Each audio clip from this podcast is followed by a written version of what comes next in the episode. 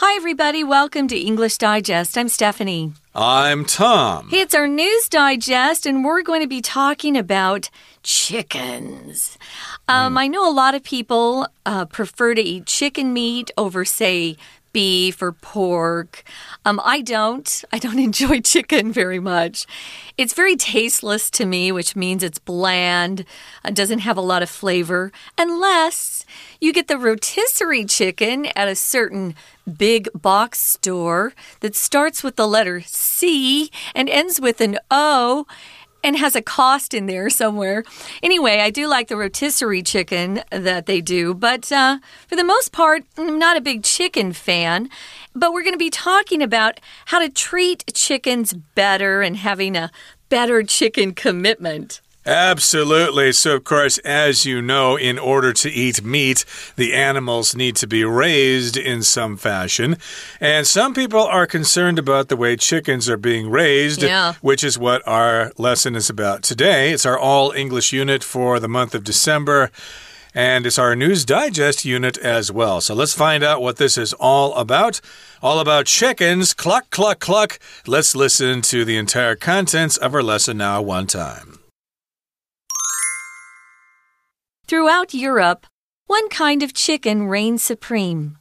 The Ross 308 is a breed developed specifically to grow rapidly. In just 35 days, it can be slaughtered and packaged for sale. No other breed on the market is as quick to reach its ideal weight, but many come close. Animal welfare activists take issue with the cruelty inherent in this factory farming process, though, and have taken steps to change it. Their efforts in the UK have yielded a measure of success, with big names like KFC agreeing to abide by the Better Chicken Commitment. Entities that have signed the Better Chicken Commitment, an international initiative aimed at eliminating the use of fast growing breeds like the Ross 308, agree to switch to slower growing breeds by 2026.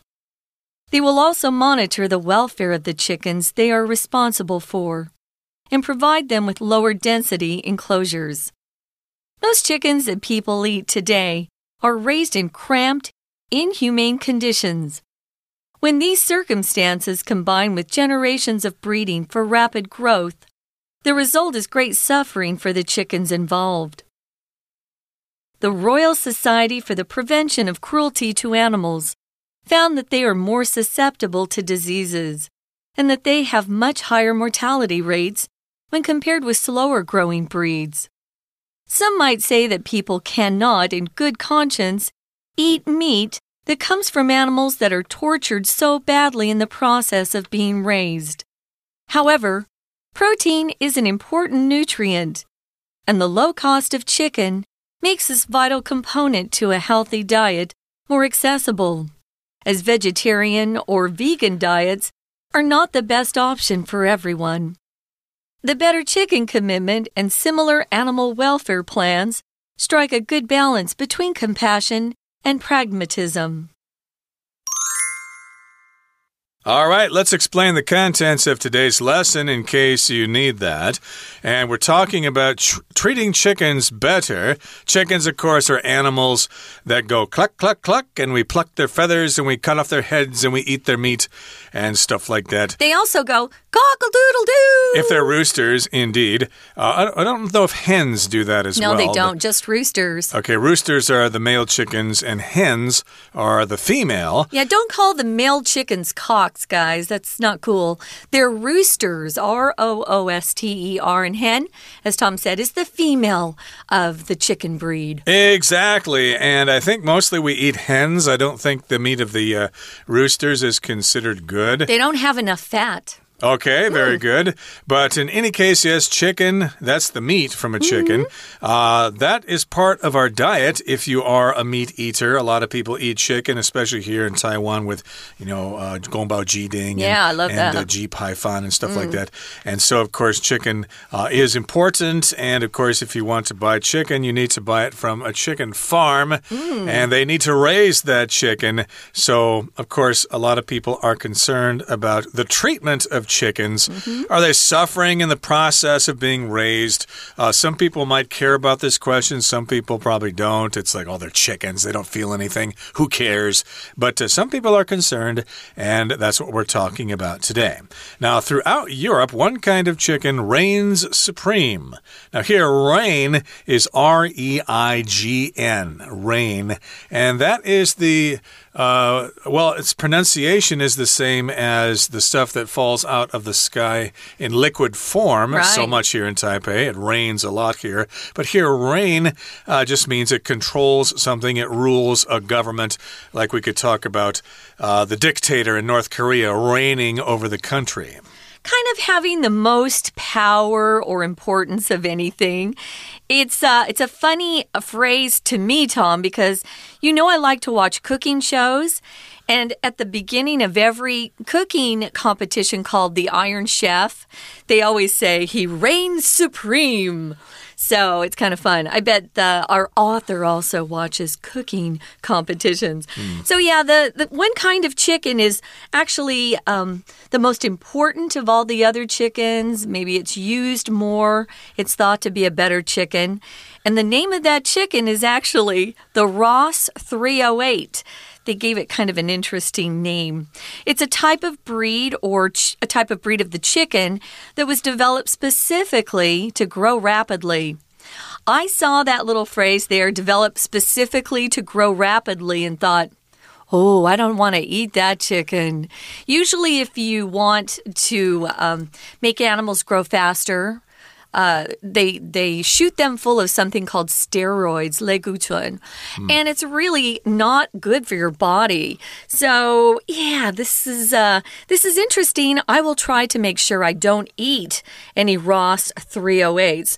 But what they do is they they give them these chemicals to allow them to grow as fast as possible, and in just a little over a month, 35 days it can be ready to take to the slaughterhouse, um, cut up, and put into packages for sale. Now, what what does it mean, Tom, if you slaughter something? You kill something, usually an animal, or if you're talking about lots of people being killed, then you say there was a big slaughter uh, back in, oh, 1947 or something like that. A lot of people got killed. And slaughter can also be a noun, the slaughter of innocent citizens True. in the country, etc. Mm -hmm. And again, uh, this uh, breed of chicken has been developed specifically to grow rapidly. Uh, it could have been bred that way to re reproduce faster, or as Stephanie said, you probably just feed it a lot of chemicals and stuff to make it grow faster. And of course, in only 35 days, it can be slaughtered and then packaged for sale, mm. and it's ready to go on your plate as uh, chicken filet or whatever. Now, no other breed on the market is as quick to reach its ideal weight, but many come close. Uh, you probably see pictures on the internet from time to time of chickens uh, current chickens, modern chickens, compared with uh, chickens maybe 100 years ago or 50 right. years ago. There's quite a difference. Uh, they have been bred specifically to grow quickly and to grow big and fat. And of course, they've probably been uh, using chemicals as well. But indeed, this particular breed, the Ross 308, is the quickest to reach its ideal weight, and other brands come close, of course, but uh, this one is the one that grows the fastest. So you can imagine that uh, meat processors probably prefer this particular breed.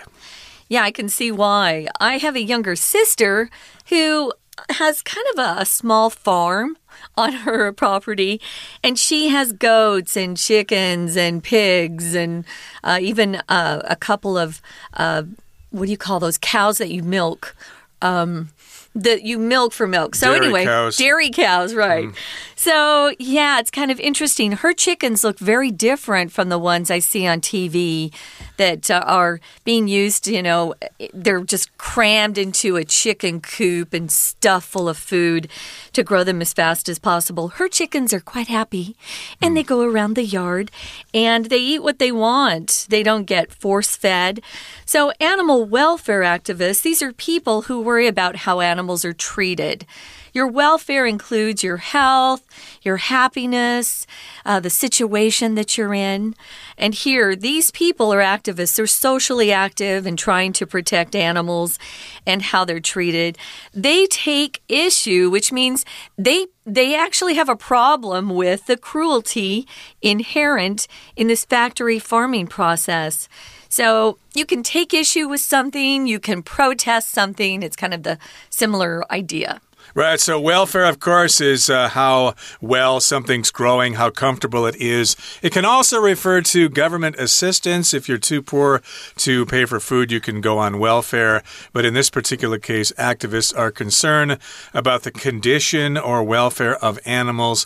And uh, they don't like the cruelty that is inherent in this factory farming process. If something's inherent in something, it's a part of that thing, it is unavoidable unavoidable, it's kind of permanent there. So basically, they're saying that if you're going to raise chickens this way, then there's going to be some cruelty involved. Cruelty just means treating people or animals in a very terrible way so that they suffer a lot, they have a lot of pain, and things like that. And this is the factory farming process because, as Stephanie said, the chickens are probably kept in small cages or chicken coops, as we call them.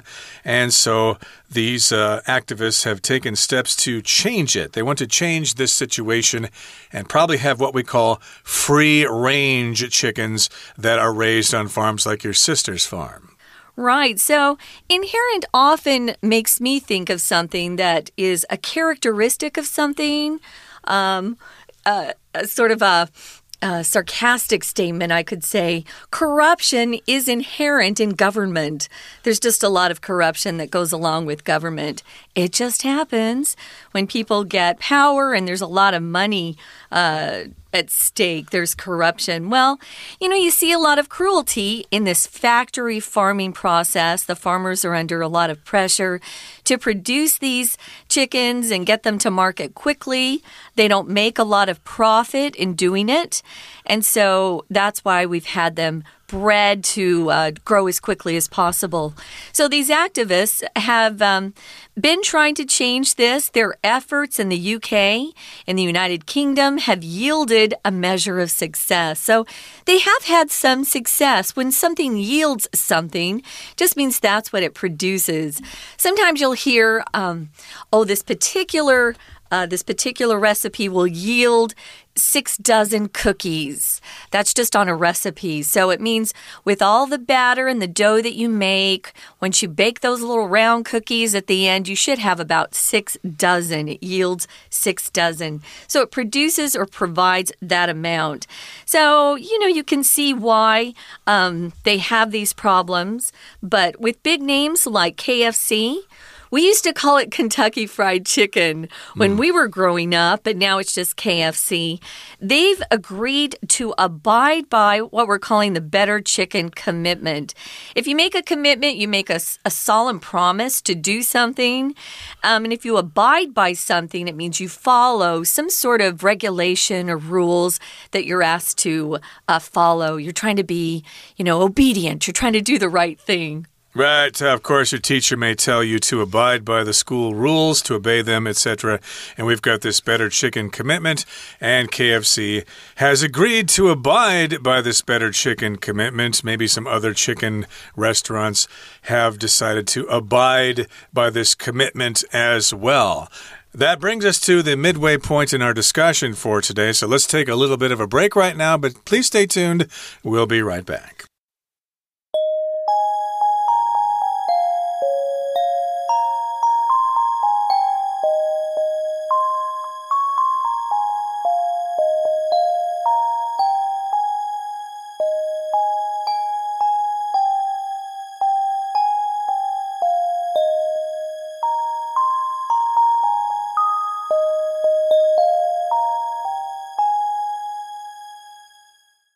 Welcome back, everybody. Let's continue with our explanation for today.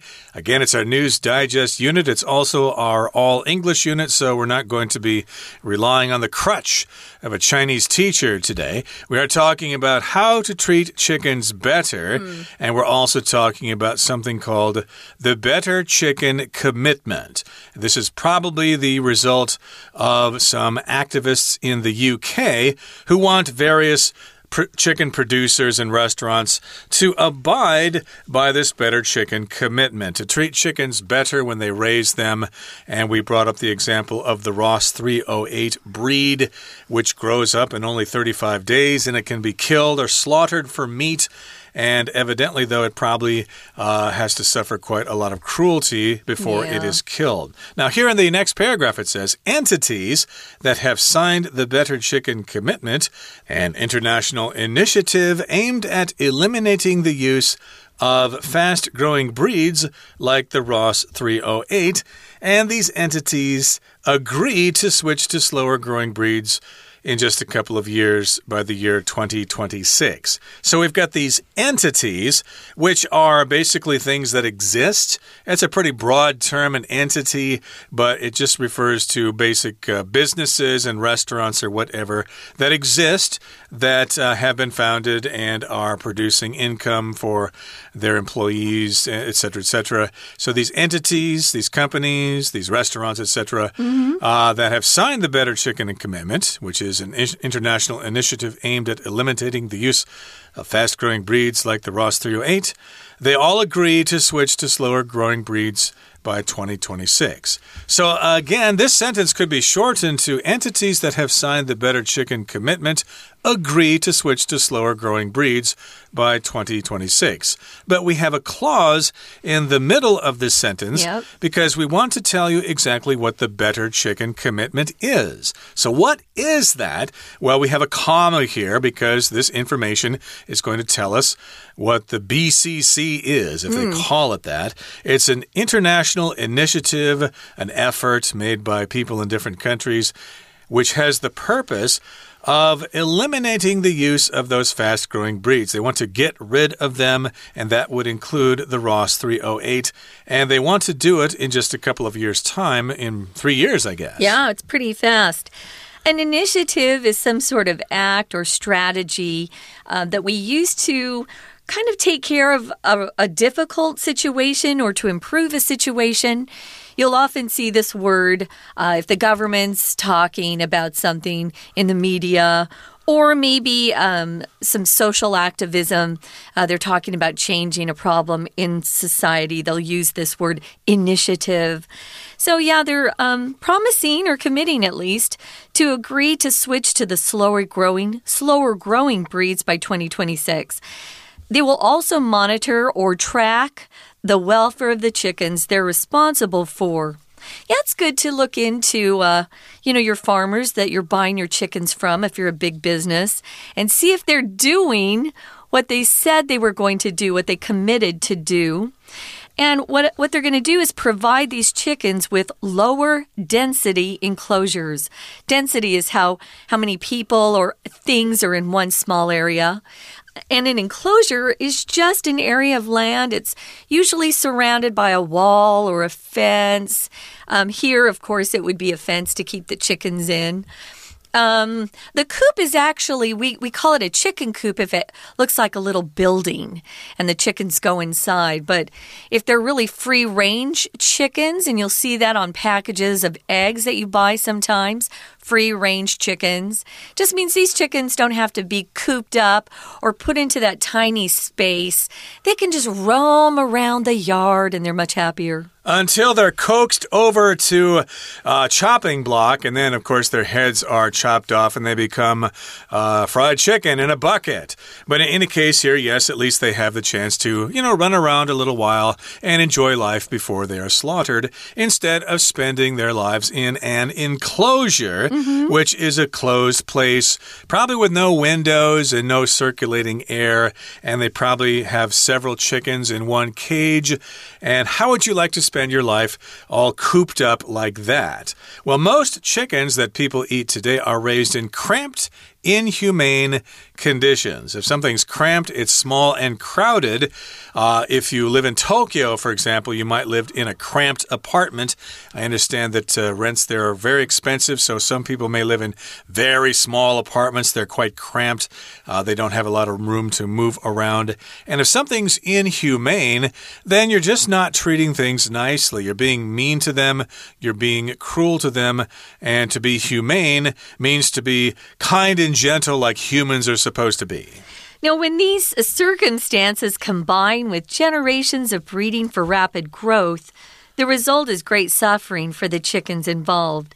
So, here's another organization called the Royal Society for the Prevention of Cruelty to Animals. Um, that sounds like a British uh, group because mm. they have the Royal Society. Mm. We do not have royalty in America. That's what makes America so great we don't have different classes of people. But in Europe, in a lot of the countries, they have royalty and they've got this society and they're supposed to help prevent cruelty to animals. They found that they are more susceptible to diseases. These chickens that are force fed and grow quickly, if you're susceptible to something, it means you're at risk of developing something bad usually. Um, I'm kind of susceptible to uh, commercials on TV that are advertising cookies and donuts, which means when I see it, Oh, they're very effective with me. I want to go out and buy something when I see those commercials. So, if you're susceptible, again, you um, usually fall victim to something more easily. Maybe you're susceptible to uh, getting um, let me think, heart disease or diabetes because someone in your family has that. Uh, you would be more susceptible to having that particular condition as well if you don't take care of your body better. Right, so the SPCA or the Royal SPCA in the UK uh, found that these chickens are more likely to get diseases, and you might get sick by eating these chickens and of course, these chickens have a higher mortality rate. Mm. Mortality just refers to death. Uh, they die more frequently than other chickens. And this, of course, is when compared with slower growing breeds. So it might be a good idea for all of us to eat free range chicken meat as opposed to ones that are raised in this way in cramped conditions and uh, the of course they're using the species or the uh, breed rather Ross 308. So yeah, it might be better for us to eat different chickens. Now here in the final paragraph it says, some might say that people cannot in good conscience eat meat that comes from animals that are tortured so badly in the process of being raised. Uh, yes, some people might not be comfortable with that if they uh, find out that, hey, that chicken sandwich you just had comes from a chicken that had to spend its entire life in a very small cage pecking other chickens and it suffered its whole life. Uh, you know, can you stomach that if you just had that chicken sandwich? Yeah, some people might have a conscience about that in good conscience in good conscience, rather, just means uh, you're thinking about things and you're thinking about your impact on the world and you're uh, trying to figure out if you're acting right or wrong in the world. A lot of people probably don't really care. I don't really care where the chicken comes from. I'm hungry. Give me my uh, my my Ji Pai Fan or whatever. Right, I'm going to eat that. It's tasty, and I don't mm. care how it's raised. And we'll often use conscience to, conscience to talk about a guilty conscience. If you have a guilty conscience, you've probably done something wrong and you feel bad about it because your conscience is that part of your mind that tells you whether what you're doing is right or wrong. If you have a clear conscience, it means you don't feel guilty about something because you don't think you've done anything wrong. So if you do something in good conscience, you are thinking about whether this particular situation is fair or not. So some people think, well, I can't eat those poor chickens that are treated so horribly. So they refuse to eat the meat that uh, comes from these uh, fast growing breeds. Uh, exactly. So these uh, people, of course, have a good conscience. And uh, notice that we were having trouble kind of pronouncing this Yeah. word conscience because it's very similar to another word, conscious, uh, which means you haven't passed out. Uh, maybe you've uh, hiked to the top of Mount Everest or something and you've passed out. So you've lost consciousness. You're no longer conscious. But uh, in this particular case, we've got an N in there, and that just refers to uh, your spirit and how you feel about things, what is right and what is wrong, etc. So, yeah, people, some people cannot, in good conscience, eat meat that comes from animals that were tortured and treated so badly in the process of being raised. However, However, yeah, protein is an important part of our diet. It's an important nutrient, mm-hmm. and the low cost of chicken makes this vital component makes it a vital component to a healthy diet, and it makes it more accessible. And therefore, as a result, vegetarian or vegan diets are probably not the best option for everyone because it's very difficult to get enough protein if you are a vegetarian. there are Especially for sources, kids, yeah. uh, especially for kids. There are uh, various sources for protein, uh, maybe from beans and things like that. But uh, there's no better source for protein than meat. yeah. Uh, they've done some more recent tests on meat, and it turns out meat is actually quite good for you. So, yeah, but a lot of people feel very strongly about protecting the animals and not being cruel to them. I think that's a good thing. So, yeah, the problem is is these chickens that grow more slowly, they cost more, you know? All the best foods out there cost more. And there are families who can't afford to buy the more expensive brands or the more expensive chicken or the more expensive eggs. Even if you go to the aisle that sells the eggs in the supermarket, I'm shocked by the price difference between different uh, brands of eggs. You know, uh, if I can afford it one week, sometimes I get the free range eggs.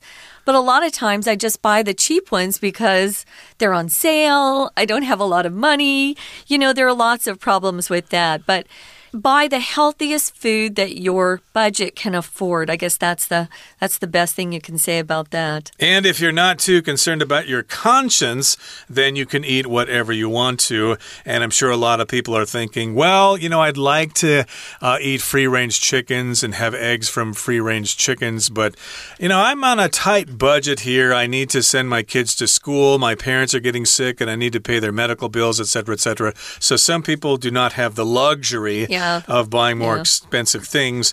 So I guess the market is going to decide whether chickens are treated better or not. But in any case, we do have this agreement, the Better Chicken Commitment, and there are similar animal welfare plans out there. They strike a good balance between compassion and pragmatism. So if you're talking about compassion, of course, you're feeling about sympathy. You're talking about sympathy or feelings for your fellow creatures that live on the earth with you. And you might be religious. You might care, care about such things like that, especially if you're Buddhist or something like that. And uh, pragmatism, of course, is being pragmatic or practical. And indeed, that basically refers to what I just said about being able to afford this stuff. If you're on a low budget and you're working as a Uber uh, food delivery person or something like that, and you just don't have the kind of money to uh, buy those kinds of eggs, then you have to be pragmatic and just buy the cheap things. So you're being uh, practical. You're not just uh, talking about things in a theoretical way. Uh, pragma pragmatism actually means that you're dealing with real life. Uh, it's like the people on TV that say, go out and buy the electric car. You, it costs four times as much. You'd love to, but you know what? Sometimes your budget doesn't allow you to do that stuff. So, right now, we usually listen to our Chinese teacher, but not today. So we're going to sign off. Thanks for joining us, guys. And um, maybe look into this a little bit more. Find out what type of chickens your supermarket are selling, right? And uh, see if you can do your part for these chickens. Give them a better life before they hit the slaughterhouse. For English Digest, I'm Stephanie. And I'm Tom. Goodbye. Bye.